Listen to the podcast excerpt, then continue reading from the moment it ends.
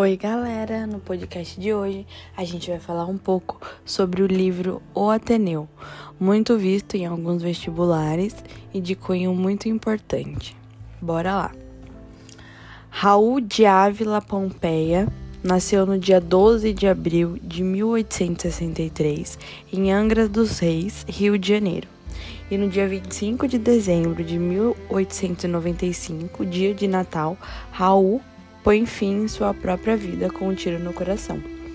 No ano de 1879, ele matriculou-se no Colégio Pedro II, onde se destacou como orador e publicou seu primeiro livro, Uma Tragédia no Amazonas, de 1880.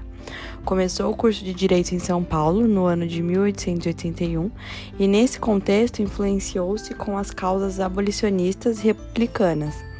Por causa de seus ataques à oligarquia, sofreu perseguições políticas, essas provocaram sua reprovação na faculdade. Raul e mais 93 acadêmicos partiram para o Recife a fim de concluir o curso. Após alcançar seu objetivo, retornou ao Rio de Janeiro em 1885, mas não exerceu advocacia. Na cidade do Rio de Janeiro, escreveu crônicas, folhetins, artigos e conto.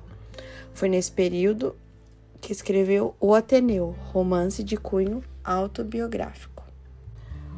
O livro O Ateneu fez parte do movimento realismo. O realismo foi um movimento estético predominante no mundo ocidental no último quartel do século XIX. Surgiu com uma onda de oposição à subjetividade e ao individualismo da tendência artística anterior ao romantismo e algumas de suas características são a valorização da objetividade dos fatos, impessoalidade, apagamento das ideias do autor, descrição de tipos sociais ou situações típicas, fim das idealizações, retratos de adultério, miséria e fracasso social, prevalência das formas do romance e do culto, frequência crítica as hipocrisias da moralidade da nova classe dominante e burguesia, entre outros. Agora eu vou fazer um breve resumo sobre o livro. O livro inicia com o Sérgio, que é o protagonista e narrador, entrando no Ateneu, que é um internato famosíssimo. O diretor Aristarco era muito conhecido por ser rigoroso. No capítulo inicial, há uma alusão à passagem da infância para o processo de amadurecimento que o internato representaria na vida de Sérgio. Em seus primeiros dias da escola, ele conhece todos os alunos, desde os mais perversos aos mais quietos, aos mais controladores, entre eles Rabelo, Chances. E após o desempenho de Sérgio começar a cair, ele se identificou com Franco, que era um dos alunos mais rebeldes ali considerados.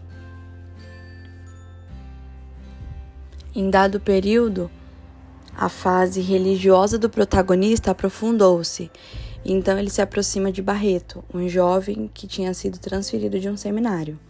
Além disso, ao retornar para casa em suas folgas quinzenais, a orientação dada pelos responsáveis foi de que não precisava comprometer sua personalidade e que ele podia traçar seu próprio caminho, o que permitiu a Sérgio o início de seu pleno desenvolvimento no colégio. O tédio gerado pela monotonia do ambiente escolar melhorava com as atividades feitas pelos alunos fora da sala de aula. Ao sair para suas férias, Sérgio refletiu sobre como o internato podia privar suas ambições juvenis. Ao retornar ao colégio, conheceu Egbert e começou a nutrir uma paixão por Dona Emma. E no fim da narrativa, Sérgio adoece por contrair sarampo e recebe o tratamento pelas mãos de Dona Emma, pela qual cria fortes laços de intimidade, um incentivo no Ateneu. Entretanto, não permite que esse relacionamento se desenvolva. O narrador, assim então, encerra suas memórias afirmando que não sobrará muito do Ateneu e salientando como o tempo é fugaz. No contexto em que esse livro foi escrito, no Brasil a sociedade caminhava para grandes mudanças sociais e econômicas.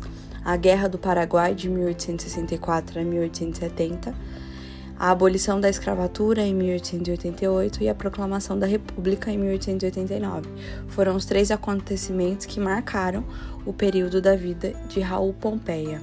O Ateneu, por exemplo, foi publicado justamente no momento em que o Brasil aboliu a escravidão.